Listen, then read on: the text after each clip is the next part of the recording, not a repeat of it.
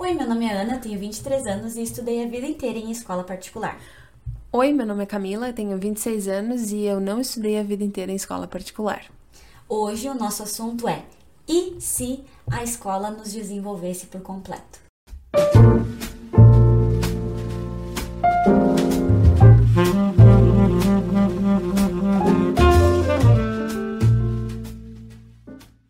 A educação é um direito fundamental de todos, perpassa o desenvolvimento humano por meio do ensino e da aprendizagem, visando desenvolver e potencializar capacidade intelectual do indivíduo. É válido ressaltar que a educação não se limita à instrução ou à transmissão de conhecimento, compreende o desenvolvimento da autonomia e do senso crítico, aprimorando habilidades e competências.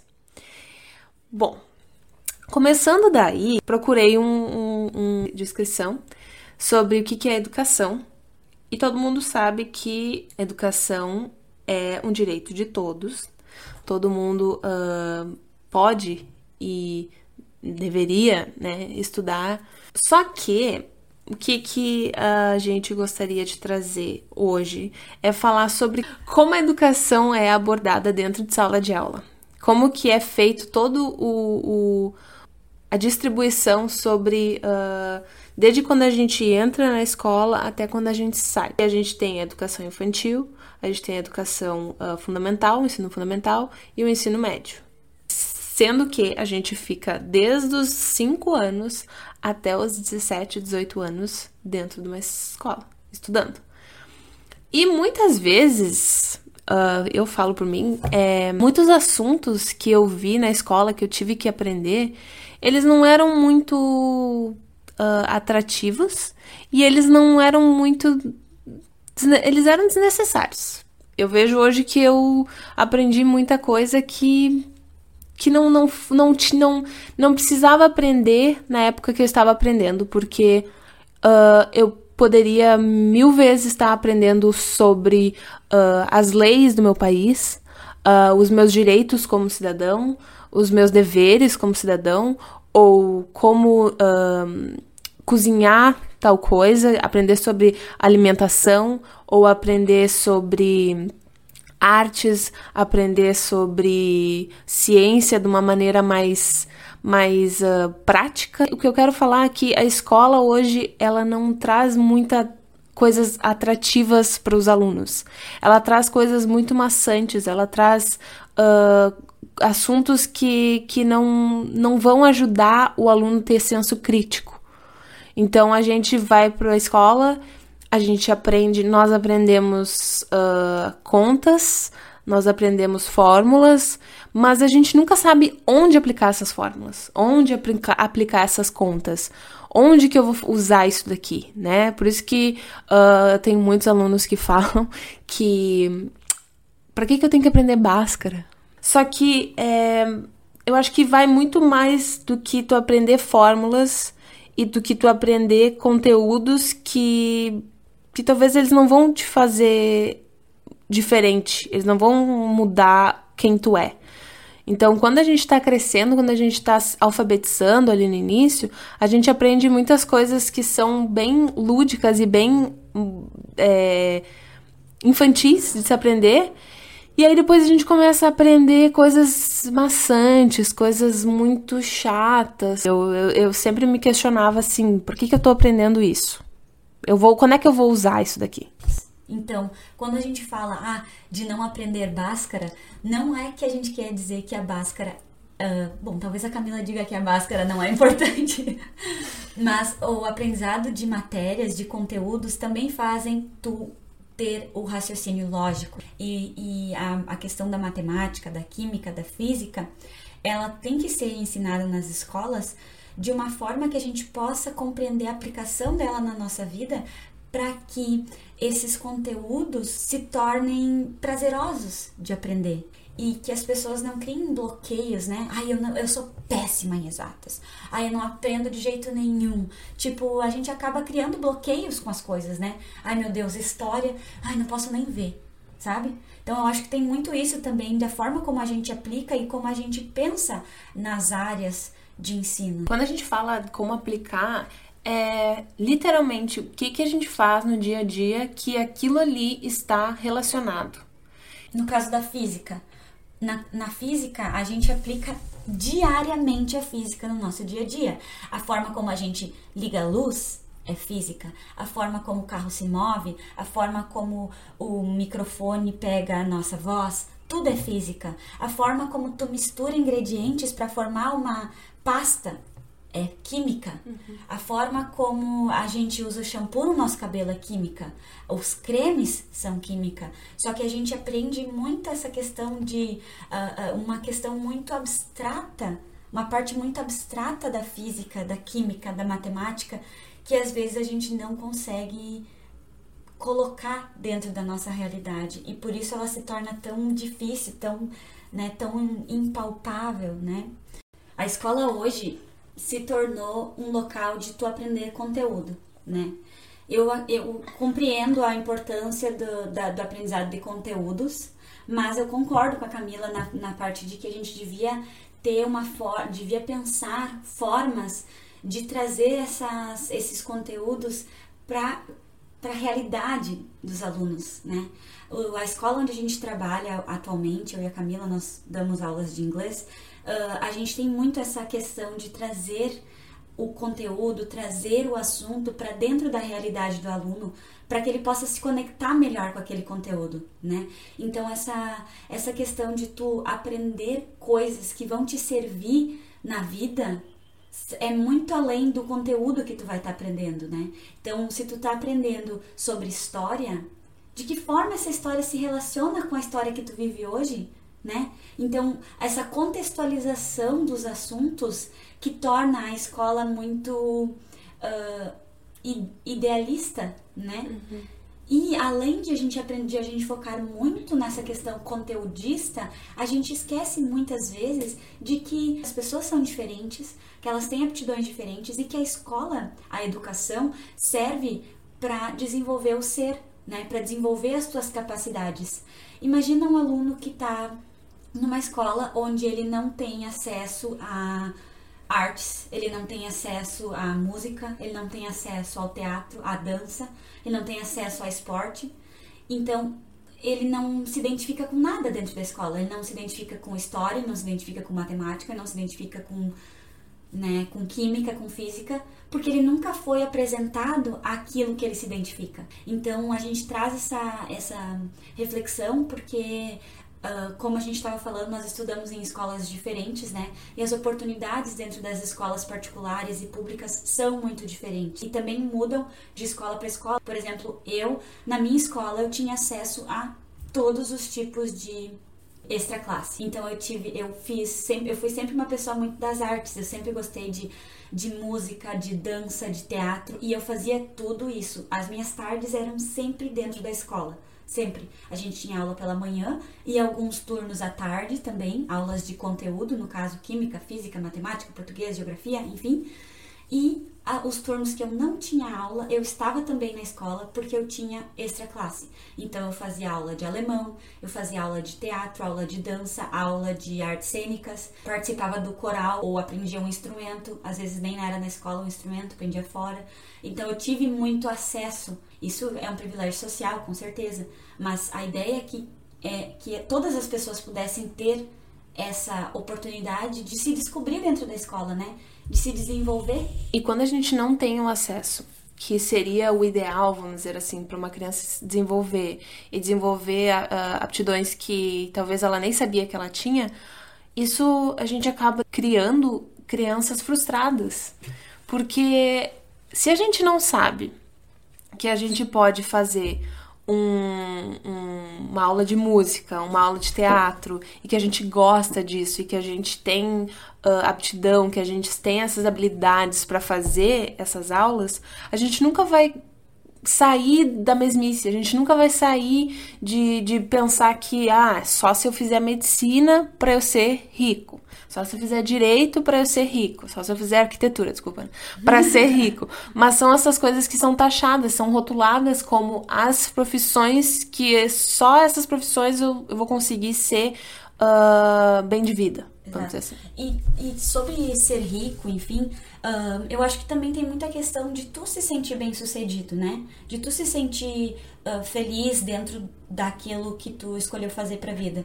E essa questão de tu trazer dentro da educação uh, oportunidades para que, as, que as pessoas se desenvolvam e descubram suas potencialidades, faz com que a gente tenha pessoas muito mais qualificadas e muito mais felizes.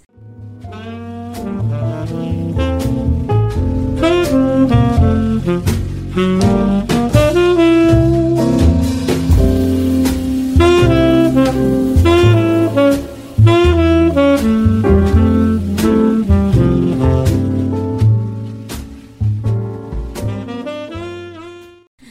gente estava falando antes de começar o podcast, né? Elencando tópicos que a gente queria falar. E um das, uma das coisas que a gente tem que relacionar com a educação é comparar a forma como a gente trata a nossa educação no Brasil com a educação que as pessoas uh, têm no exterior.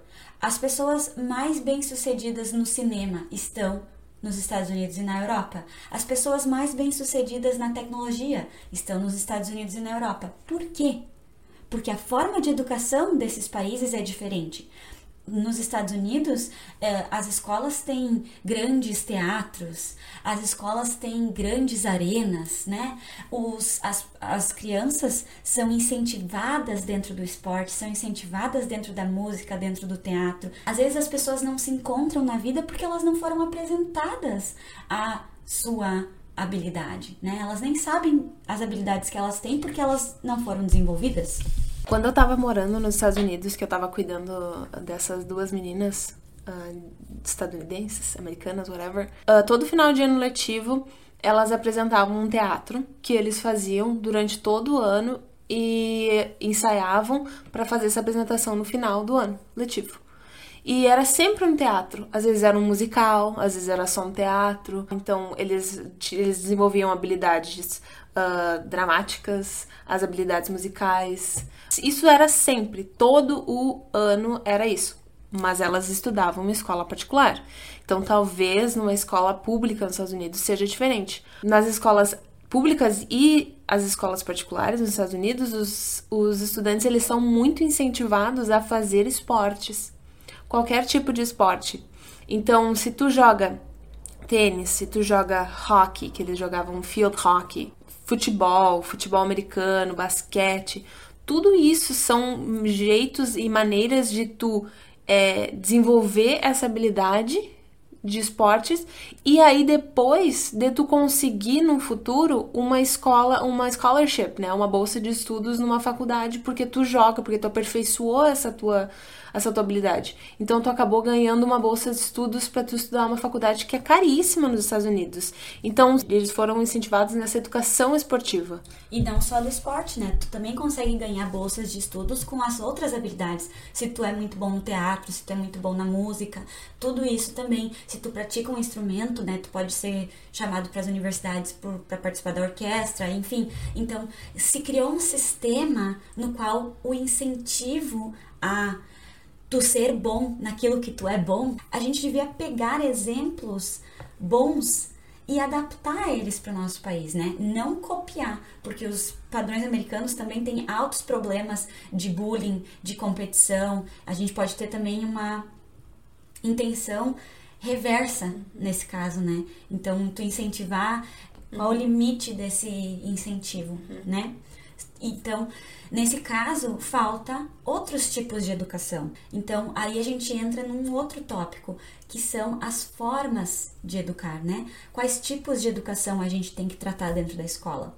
E uma delas é a educação emocional, o autoconhecimento, o respeito às diferenças, a compreensão de, de mundo, de sociedade, para que tu possa entender que tu pode não ser o melhor no futebol, mas com certeza tem alguma coisa que tu é boa e tá tudo certo se, se tu não é bom naquilo que os outros esperam, sabe? Então, também tem essa questão, porque a educação é muito ampla, tem várias questões dentro da educação.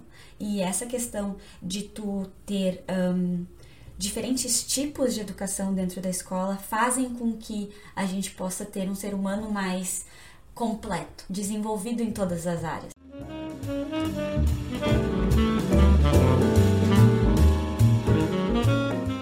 Gente estava falando antes de começar o podcast sobre essa uh, uma educação que tem surgido muito forte na, nos Estados Unidos, que é o homeschooling.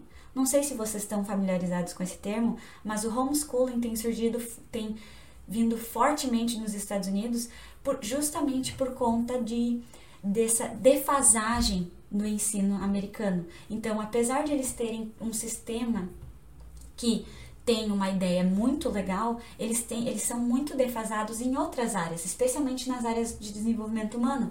E muitas famílias acreditam que esse não é o método que eles querem para suas, para suas, para suas famílias e acabam educando seus filhos em casa. Os pais são professores dos filhos.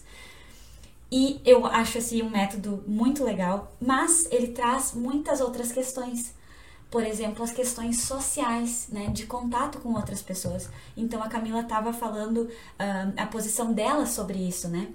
Dessa, dessa falta de contato com outras pessoas. Porque quando tu é educado em casa, é tu, teu irmão, tua irmã e os teus pais. Tu não tem contato com outras crianças, com outras realidades o que às vezes pode te tornar muito inocente, que pode te uh, pode criar uh, certas dificuldades para tu te relacionar com outras pessoas no futuro. Então, além de todas as questões um, um, de conteúdo, a gente também tem que pensar que a escola é um, uma, um espaço de socialização, um espaço de contato, um espaço de uh, evolução em sociedade. Esse lado de homeschooling, como tu falou, é, ele não tem. Tu fica limitado a pessoas, a, a contato social, porque é meio óbvio, né? Tu vai estar em casa aprendendo ao invés de estar na escola com um monte de outras crianças aprendendo também a mesma coisa. Só que tem um lado uh, que tu vai ter muito mais tempo livre, então tu vai poder, tu vai poder explorar outras áreas, vai poder explorar outras coisas que tu gosta, outras coisas que tu tem mais prazer em aprender. Uhum. Também vai depender da família, né? Do que, que a tua família vai, qual é o, qual, qual é a tua realidade, em que realidade tu nasceu, tu foi inserido para tu ter um, acesso a, sei lá, tua família gosta de música, gosta de toca instrumento e tal, então tu vai ter essa esse vai por essa levada de artística. Uhum. Mas esse esse coisa das pessoas serem homeschooling, de elas não ir para a escola, é, é, perde muito, carece muito a, tu, o teu, o teu, a tua habilidade social. E quando tu tá na escola, também carece um pouco dessa habilidade social, porque quando a gente é pequeno e a gente tá na escola, no Brasil, pelo menos, as crianças são meio levadas. Mas elas são muito de, de rir do coleguinha, de apontar que o coleguinha fez isso, de apontar que fez aquilo, sabe? Então ali falta essa, essa educação emocional de por que, que o coleguinha tá fazendo isso? Por que, que o coleguinha tá usando tal roupa? Por que, que o coleguinha não tem uh, dinheiro para comprar lanche na escola? Uhum.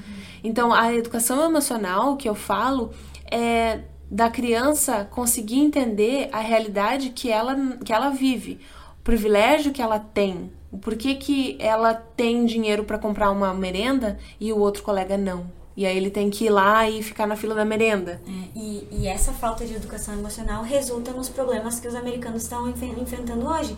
Pessoas entrando, atirando dentro das escolas, uh, problemas de, de bullying, de depressão, porque eles não estão olhando para o lado emocional dos seus alunos, sabe? Porque daí tem uma pessoa ali que é homossexual e ela não sabe o que é a homossexualidade, porque talvez a família seja extremamente homofóbica ou porque não tem a, a, o conhecimento sobre a homossexualidade, porque é um tabu tratado como um, um, um assunto muito.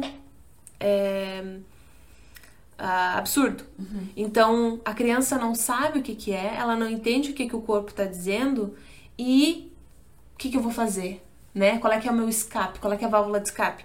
É ser agressivo. Então tem essa coisa da educação emocional e da educação sexual também, que é um grande uh, tabu, é uma coisa muito mal vista.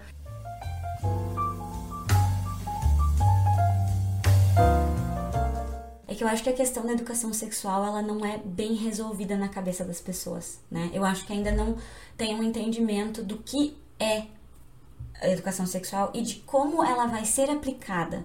Ninguém quer mostrar para o teu filho como se transa. Não é isso que é educação sexual. A educação sexual é fazer as, as crianças, os adolescentes compreenderem como os processos se resolvem até o sexo. O que, que acontece dentro do teu corpo? Por que, o teu, por que ninguém pode tocar no teu corpo? A educação sexual previne também muitas questões de assédio, estupro de menores, porque tu compreender o que está acontecendo contigo, o que a outra pessoa está fazendo contigo, é que é educação sexual. Por isso que a gente acha que é importante a educação sexual. A gente não quer que ninguém ensine a gente a transar.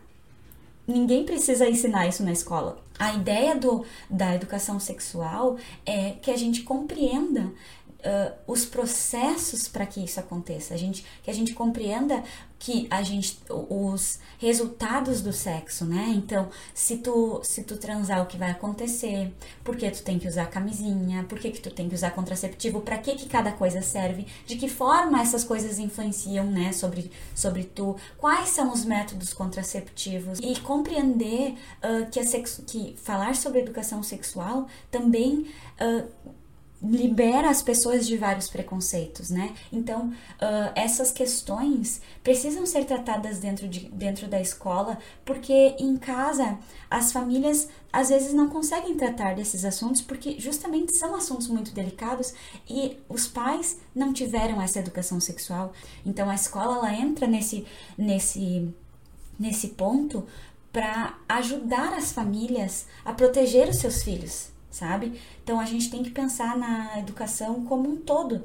Como a gente leu no início, a educação serve para desenvolver a capacidade, as capacidades intelectuais e, e emocionais e pessoais das pessoas, né? Então, quando a gente trata de educação sexual, é justamente esse o ponto que a gente quer tratar. A forma como isso vai ser tratado é uma forma adequada para cada idade. Não vou chegar lá mostrar a criança de 5 anos como botar uma camisinha numa banana. Muito bom o teu ponto, Ana, em falar sobre o assédio, né? Sobre as crianças conhecerem, terem o conhecimento do próprio corpo e saberem que não está certo um adulto vir e querer abusar dela, querer tocar nela, atrair essa criança com uma coisa que ela gosta para tirar proveito né, assediando ela. Eu vi muito quando eu trabalhei no, no, como pair, né, como babá nos Estados Unidos, que tinha coisas muito óbvias para mim. Tudo era muito óbvio para mim. Só que para uma criança de 6 anos não é óbvio, porque ela não tem 26 anos que nem eu. Então ela não sabe tudo que eu sei. Então é, a, é, nessa, é nesse momento que eu preciso entender que ela não sabe e eu tenho que explicar para ela de um jeito que ela vai entender. Ela com a cabeça de 6 anos de idade, 7, 8, enfim, uma criança, como que ela vai entender? Qual é que é a forma que eu vou passar para ela que ela vai conseguir entender o que, que eu tô falando, mas de um jeito completamente diferente, porque não adianta eu querer falar com palavras difíceis, com coisas muito difíceis. Não, eu preciso ser muito clara e pontual no que eu quero falar que ela vai conseguir entender, que ela vai conseguir dizer não quando uma pessoa quiser vir tocar nela. É a gente saber conversar com criança do, da maneira que ela vai entender. E dentro do limite da idade dela, uhum. né? Ela não precisa, como eu falei, ela não precisa saber botar uma camisinha, ela não precisa saber como acontece o sexo. Ela só precisa ter noção do seu corpo. Isso é educação sexual.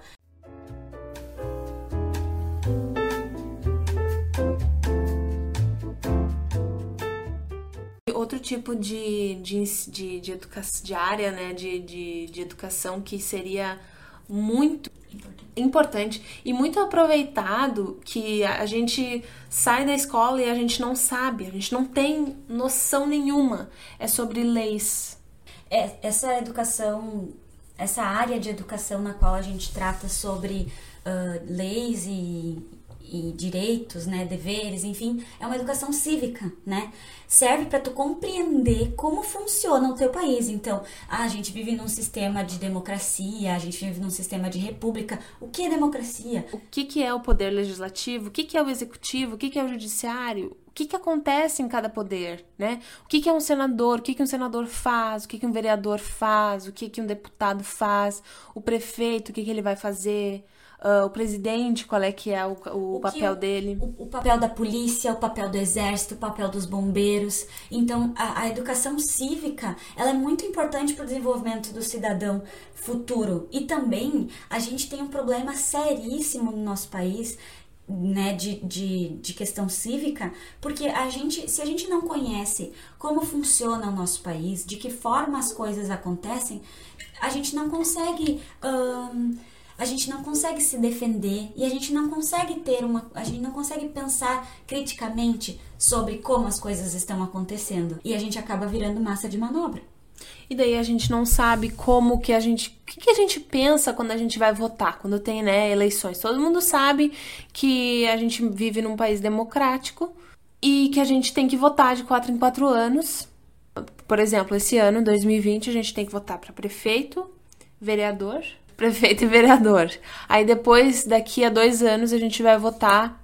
Dois ou três anos, a gente vota em presidente, governador, uh, deputados e senador. Mas aí, né? O que que eles fazem? Como é que a gente vai atrás de informações do que que eles fazem? Então a gente aí a gente tem que ser, a gente ter, tem que criar um senso crítico em não julgar, mas a gente ir atrás do que, que, que essas pessoas fazem, uh, o que, que elas oferecem, o que, que elas querem oferecer para o país. Por isso que na escola seria ideal a gente aprender o que, que são cada, cada, cada um desses cargos, o que, que cada um desses cargos fazem, quem que cria as leis, quem que vota para a lei ser, uh, ser aprovada, qual é o papel papel da democracia no país? O que a gente faz como cidadão para viver melhor em sociedade? Isso, para mim, é uma, um jeito da gente não ser egoísta. Porque assim a gente aprende a viver em sociedade. A gente sabendo que a gente, qual é os nossos direitos, os nossos deveres, uh, respeitando o próximo. E aí isso vem respeitando o próximo e respeitando diferenças entra na educação é, emocional. Então, tudo se inter, interliga, assim, e aí a gente vai ver que a gente precisa de tudo isso, a gente precisa aprender isso tudo junto, assim, para ser um ser humano completo, completo, né, entre aspas. Vai ter o conhecimento de tudo pra gente não ser um filho da puta futuramente, né? Pra gente não, não, não, não querer tirar vantagem das pessoas. É muitas coisas básicas que eles nos exigem em sociedade, mas eles não nos ensinam como ser assim. E essa questão da educação cívica também, além de tu aprender a ser, né, tu, tu exercer ser um bom cidadão, também faz com que tu fique com o olho aberto. Então, uh, tu vai estar, tu vai, se tu aprende sobre como as coisas funcionam no, no nosso sistema, a gente consegue perceber as maracutaias, a gente consegue perceber as, as, as movimentações políticas. E assim a gente pode eleger pessoas melhores, a gente pode ter, um, ter uma visão mais crítica sobre as coisas que estão acontecendo. Então, fala de CPE, de, de CPI, fala de CPMF, fala deputado, fala de senador. A gente não compreende o que, que né, de que forma isso está relacionado e, e a gente às vezes acaba cometendo os mesmos erros quando a gente vai votar, porque a gente não entende de que forma aquela pessoa que a gente votou, aquela pessoa que a gente elegeu, está influenciando dentro desse todo, né? E também essa questão, essa questão de diferentes tipos de educação, uh, eu acho que não, a gente sempre quando a gente trata de educação, a gente tem que pensar que nada vai ser um ano, todas os, todos os movimentos de reforma educacional, eles vão demorar muito tempo para acontecerem, para terem resultados. Então, uma reforma na educação, ela começa hoje, mas ela só vai colher seus frutos daqui a 10 anos, quando a primeira leva de estudantes ter passado por todo esse processo até terminar o ensino médio, sabe? Então, uma reforma educacional, ela é urgente. Ela é urgente mas ela cria pessoas críticas, ela cria uh, pessoas conscientes e a gente tem um sistema no qual ser crítico e ser consciente talvez não beneficie tanto as pessoas que comandam esse sistema. Por isso que a gente não tem essa reforma e por isso que a gente ainda menospreza a educação como forma de mudar o nosso país.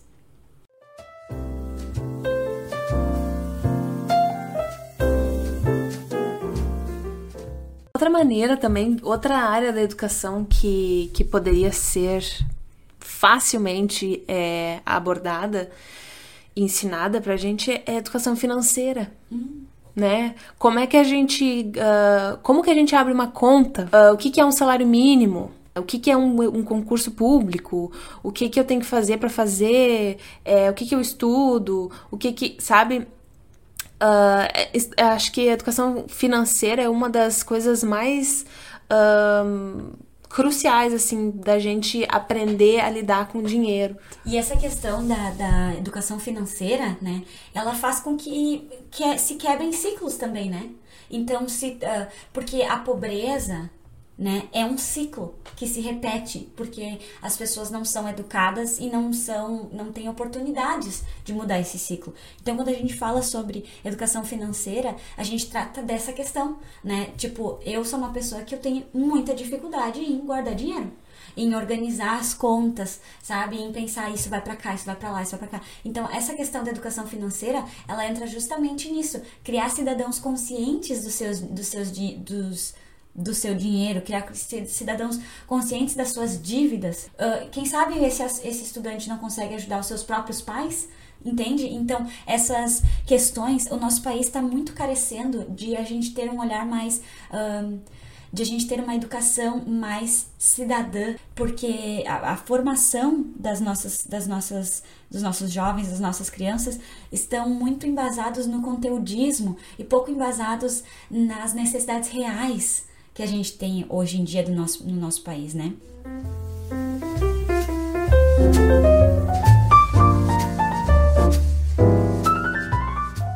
Outras questões que eu acho importantíssimas que, que a gente não tem muito na escola é essa questão da geografia e da história aplicadas. E também considerando que o nosso país é um, tem dimensões continentais e que os estados diferem muito entre si. Então, a educação que o Rio Grande do Sul precisa ter para os seus estudantes é totalmente diferente da educação que uh, o Nordeste precisa ter com os seus estudantes. A gente estuda muito sobre a história do exterior, a gente sabe muito sobre continentes, né, sobre evolução de outros países, de revoluções que aconteceram no exterior, mas a gente nunca estuda sobre a nossa história. A gente passa muito batida a nossa história. O Brasil é um país cheio de história de revoluções, de lutas que a gente não sabe riquíssimo, pluralíssimo. A gente tem Revolução Farroupilha, uh, Cabanagem, a gente tem Revolução dos Malês, enfim, milhares de revoluções que a gente não estuda. A gente não estuda, a gente não sabe uh, como, foi, uh, como foi constituído o nosso país. A gente acha que aboliu a escravidão, todo mundo foi incluído? Uhum. Os problemas que a gente tem hoje são resultados das más práticas que a gente não percebe e que a gente não corrige no nosso país. Essas questões uh, de, de racismo, essas questões de preconceito, são todas enraizadas na evolução torta que a gente teve. Houve a, o fim da escravidão e não houve nenhuma medida para que esses negros fossem inseridos na, na nossa sociedade. Né? O preconceito tomou conta e essas pessoas foram marginalizadas. Ainda são, né? Ainda são. O maior número de uh, pessoas morando nas favelas são negros. Uh, revoluções sanitárias que aconteceram no nosso país, de novo, destituíram essas pessoas do poder de morar na cidade, né? do poder de estar perto uh, da, dos meios né? Então a gente tem que pensar um pouco mais sobre como a gente está conduzindo o nosso país, de que forma a gente quer evoluir como, como país, como nação, como sociedade, se a gente não não olha para o que a gente fez. Os padrões se repetem porque a gente não compreende eles. E a gente não vê que as coisas estão se repetindo, que as, os padrões estão acontecendo novamente novamente, e os ciclos se repetem sempre. O que eu o que eu sempre ouvi, por que a gente aprende história, né?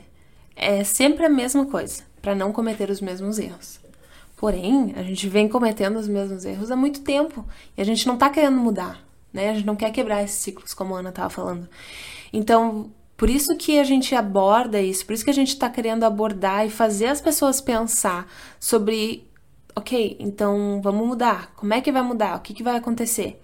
As pessoas não conseguem ver que começa pelo jeito que a gente trata o outro, como a gente trata uh, o nosso vizinho, como a gente é em sociedade. O que, que a gente vai fazer para ser melhor? Eu não posso, eu não posso pensar, uh, ah, mas eles não estão fazendo, eu não vou fazer também é aí que se repete o ciclo novamente. Porque daí eu não vou começar porque eu vou estar esperando o outro. Mas e aí? É, é aquela coisa de eu só faço, eu só fa eu faço a mesma coisa que as pessoas fazem comigo. Não. A gente precisa parar e analisar que a gente, que a gente quer fazer as coisas pro bem geral. Não só o nosso bem, mas a gente nunca vai querer fazer alguma coisa intencionalmente para machucar o outro. A gente vai querer fazer uma coisa que não vai nos machucar, primeiramente, e que não vai machucar os outros. Então a gente vai fazer o bem porque a gente quer fazer o bem. E esse fazer o bem é a gente mudar, é a gente não agir da mesma maneira que todas as gerações antes da gente agiam. É. Tem muito esse discurso, né? Mas sempre foi assim. Sempre foi assim e sempre deu M. então, essa, esse senso crítico, essa falar sobre educação é muito importante. E a gente sempre fala, educação é a coisa mais importante, mas eu acho que a gente não tem noção do peso. Né? Então, esses, esses padrões, essas repetições, a gente tem que estar sempre observando para a gente poder conseguir uh, evoluir, né? E modificar essas realidades, sabe? A gente está vivendo um momento agora de, de muitas modificações e de muitas transições, né?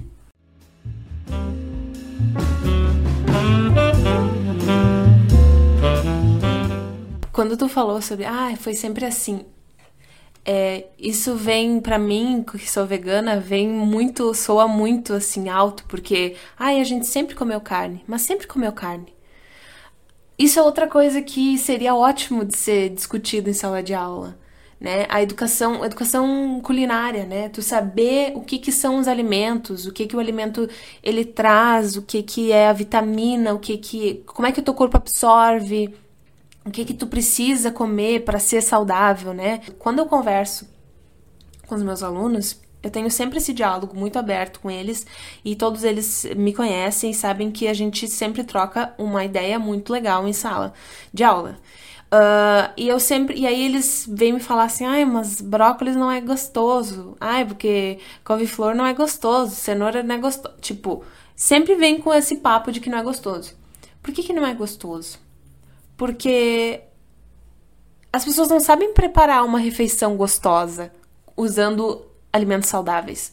Porque eu posso fazer um brócolis, uma couve-flor, fazendo um molho maravilhoso de batata ou fazendo usando temperos, sabe? Temperos são coisas que o, o, o, as pessoas não sabem usar temperos, elas só pensam em, em sal, que é o ok, é, dá o gosto para comida, mas não sabem usar tempero, não sabem usar uma pimenta, não sabem usar um, um, uma páprica, né? Um, um curry, um chimichurri, uh, ou eles pensam só em pimenta, pimenta ou sal. Isso são temperos.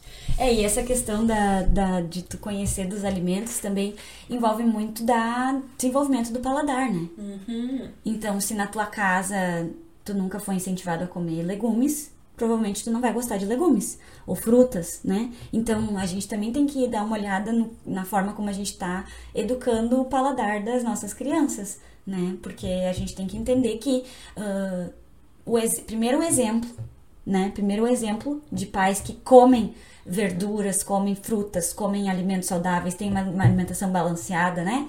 E segundo, a questão de tu ajudar o paladar do teu filho, construir esse paladar, né? Hoje as pessoas falam muito sobre isso, as nutricionistas infantis falam muito uh, da questão de não dar sal e açúcar para as crianças até um, dois anos, né? De tu não expor a criança a alimentos fritos, né? Essas questões são bem importantes. Agora que tu falou de não, não, não dar sal nem açúcar, um, quando eu tava morando nos Estados Unidos, eu tinha uma amiga que ela que também era au pair e ela cuidava de um, duas crianças. E uma dessas crianças tinha quatro anos. Quatro anos ou três, não sei. E ele comia de café da manhã nuggets. What? Nuggets. Frito. Quatro anos? Quatro anos. Por quê? Por que, que ele comia isso? Por que, que ele não comia uma coisa saudável? Porque quando ele era pequeno, tinha um, dois anos, a família dava chocolate para ele. Isso dele comer chocolate acabou destruindo o paladar dele e aí ele não conseguia entender que aquilo não era bom para ele. A educação de tu saber o que tu tá comendo, né? Carne é, é tudo isso mesmo, né? O que que acontece? Olha essa indústria por trás da carne, né? O que que é? Por que que eu tô tendo que matar um animal, né? Qual é que é a, a, o porquê disso? Por que que tá matando os animais aí pra gente comer proteína, sendo que existem proteínas em vegetais, em plantas? E, e não só isso, não precisa tu parar de comer carne se tu não quiser, mas tu tem que entender uh, o limite, né? O limite dessa, desse teu dessa tua alimentação. O que essa, essa repetição de, de, de, de, de alimentação, de ciclos, né, de, de ciclos está causando ao, ao planeta, né? Então, acho que o consumo excessivo que é sempre o problema, né? Tudo que é excessivo é sempre o problema, né? É, o negócio é te, procurar o conhecimento, procurar a informação, procurar saber o que, que é que tu tá ingerindo todos os dias, o que, que eu como todos os dias, que, que é aquilo que eu estou comendo, né? É saudável, não é saudável, que vitamina é, uh, o que que é, o que que é que eu tô comendo, porque um, isso acaba de, de, isso vai acabar diferenciando depois no futuro, por exemplo, de meninas meninas que normalmente acontece é, não terem problemas de, de, distúrbios alimentares, não não criar bulimia, uma anorexia, porque elas veem a comida como um vilão, como uma coisa ruim, né? Ou o contrário também, né? Problemas de obesidade, problemas de hipertensão, de diabetes, né? Por, por conta do mau uso pela má alimentação, né? Uhum. Então, a gente tem que compreender isso. E também as indústrias por trás desses alimentos. A transgenia, uhum. o uso de agrotóxicos, uhum. uh, o uso de hormônios, né, nas carnes, na, nas frutas, verduras, enfim, uh, a gente tem que tem que estar tá atento também a, a essas indústrias e de que forma a gente está com tá colaborando para o nosso país, o nosso planeta estar a gente estar bem com o nosso planeta e com o nosso país, né? Eu acho que educação é um termo, é uma, uma questão muito importante e eu acho que a gente não tá levando ela tão a sério. E por isso, e, e esse é o maior dos motivos pelos quais a gente está tendo tantos problemas. As crianças estando na escola, estando engajadas, estando aprendendo coisas que elas podem levar para a vida delas, elas vão estar muito mais propícias a se tornarem pessoas boas do que se elas tiverem o tempo todo, elas vão para a escola de manhã porque tem que ir e à tarde elas não têm absolutamente nada para fazer, nada para pensar, não têm um objetivo né? O que, que essas crianças vão fazer? Imagina, imagine crianças que estão, uh, crianças, adolescentes que estão uh, em locais marginalizados. Qual a influência das pessoas no entorno dela sobre ela, se ela não está tendo educação adequada dentro da escola? A gente fala muito sobre segurança, sobre violência, sobre polícia. De que forma a gente está olhando para essas pessoas que estão marginalizadas?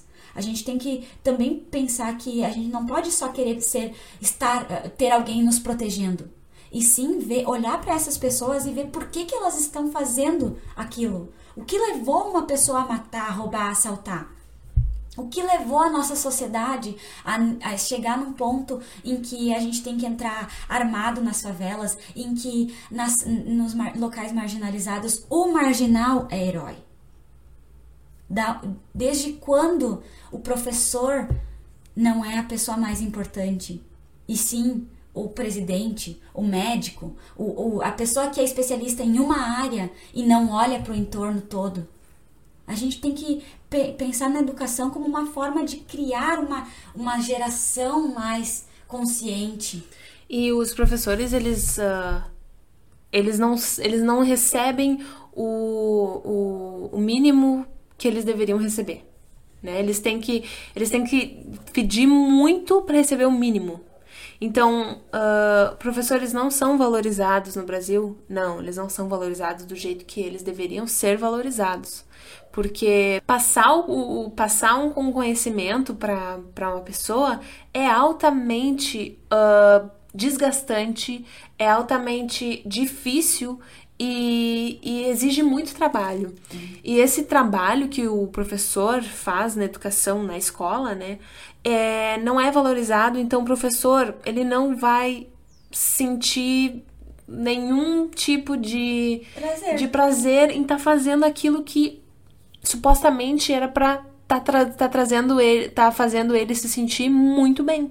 E, a, e a, a, maior, maior situação que mostra o quanto os professores não são valorizados é a questão de que ninguém quer ser professor. Tu, tu fala para os teus filhos, respeite o professor, o professor, o professor é uma pessoa importante, mas tu não incentiva os teus filhos a serem professores. Quer dizer que tu reconhece que não é uma coisa boa ser professor. É difícil pra caramba, é desvalorizado pra caramba, é estressante pra caramba. E a gente não tá olhando para os professores. E são eles que vão fazer a nossa geração, que vão criar os nossos filhos. Sim, né, gente? Porque a gente trabalha muito, os nossos filhos passam a maior parte do tempo na escola, e esses professores que estão educando os nossos filhos. Que tipo de professor você quer para o seu filho? Aquele que recebe o salário parcelado, que vai para lá porque ele se formou nisso, então é o que ele tem que fazer? Ou tu quer um professor que tá ali motivado, esperando o teu filho chegar para dar um abraço nele, para conversar, para mostrar novas possibilidades? É isso, sabe? E eu vejo, e eu não tenho a realidade da escola pública, porque eu a vida inteira tive professores muito motivados. E os meus pais sempre foram muito. Sempre. Meus pais são professores, né? Então eles sempre tiveram. Na minha família também, a gente tem muitos professores a gente sempre teve um, apê, um apreço muito grande pelos professores, sabe? Uma, um respeito muito grande, um amor muito grande. E na minha escola, os nossos professores eram engajadíssimos. E aqueles que não eram engajados não ficavam, sabe? Então, é isso que, que a gente precisa querer, que a gente quer para as escolas públicas também. A educação, ela precisa entrar em ela precisa que, começar a quebrar ciclos, ela precisa começar a, a mudar. E essa mudança eu acho que também uh, pode vir dos professores como eles abordam as aulas, né? Como que as aulas são feitas, como que eles vão ensinar uma coisa. Eles precisam estar tá também uh, muito ligados na tecnologia, porque a tecnologia hoje em dia prende muito atenção do, do aluno. Então, como que eu vou fazer uma aula atrativa o suficiente para fazer a criança ficar concentrada na minha aula todo aquele tempo que eu estou dando aquela aula? Como que eu, professor, estou fazendo esse trabalho hoje? E a tecnologia, ela influencia demais na forma como as crianças aprendem e na, na forma como as pessoas aprendem e na forma como as pessoas se relacionam com a aula. Então, antigamente, o professor podia sentar e escrever num quadro verde a aula inteira. Hoje, se o professor fizer isso, a criança, o aluno já vai puxar o celular, já vai responder o tablet, já a gente não tem mais o mesmo foco. Os alunos não têm mais o mesmo foco, porque no celular, no computador, eles estão com mil abas abertas, conversando com mil pessoas, interagindo de mil formas. E ele chega na sala de aula, ele tem que estar sentado, virado para frente e escutar o professor que coitado está totalmente desmotivado a passar um conteúdo que ele não consegue relacionar com a realidade dele. Então, a, a gente tem que olhar para a educação e, com, e, e ver ela como um todo para que a gente possa criar novos padrões, novas formas de, de inserir também a tecnologia nas aulas, de criar aulas mais dinâmicas, né? Uh, eu tinha um professor que, que falava que o professor hoje em dia tem que ser showman, né? Tu tem que estar tá se movimentando para lá, para cá, uh, mudando o tom de voz, né? Criando novas práticas. Então, o aprendizado se torna muito mais completo, porque o aluno se insere muito mais e, e ele participa muito mais, né? Que hoje em dia não tem mais o que a gente fazer, não tem como voltar atrás. A tecnologia trouxe uma nova realidade e a gente tem que criar formas para se adaptar a essa nova realidade, né? Eu acho que o, se a gente não consegue ainda fazer essa, essa mudança dentro de sala de aula, né, numa educação mais um, é, no papel ali, uh, os pais e os professores que têm essa oportunidade podem começar essa, essa desconstrução já fora, sabe? Então é procurar o conhecimento e tentar passar um conhecimento uh, que vá agregar ele, a pessoa como ser humano, como sociedade né? Não só pensar em ah, matemática, geografia, história, química, biologia. É trazer coisas que eles não estão aprendendo na escola. Coisas que uh, vai fazer diferença para eles quando eles se tornarem adultos, quando eles se tornarem pessoas que vão estar tá pagando imposto por si só, que vão estar tá pagando um aluguel, que vão estar tá pagando uma água, que vão estar tá, trabalhando, né, os direitos que eles têm como trabalhadores e deveres. Então, começar aí talvez já seria um, um, um, um começo, sabe? Um, um, start, assim, é um puta passo. Então eu acho que é isso. Espero que a gente tenha um, tocado seu coração. Porque a questão da educação é uma questão bem delicada e envolve muita discussão, né? Aqui a gente trouxe as nossas ideias, as formas que a gente acha que poderia melhorar a nossa realidade. Mas se vocês curtiram, se vocês uh, têm alguma coisa a acrescentar, nos chamem, vamos conversar. Quem sabe a gente não pode uh, começar essa discussão, abrir essa discussão para mais pessoas, não é mesmo? Porque educação é isso, né? É várias pessoas estando todas vivendo em sociedade, de que forma elas se relacionam, né? De que forma a gente está educando as pessoas para se relacionarem com as suas realidades. Isso aí. A gente está sempre aberta para discussões que vão uh, agregar conhecimento e que vão ser benéficas de qualquer maneira. Muito obrigada por vocês terem ouvido esse podcast e até o próximo.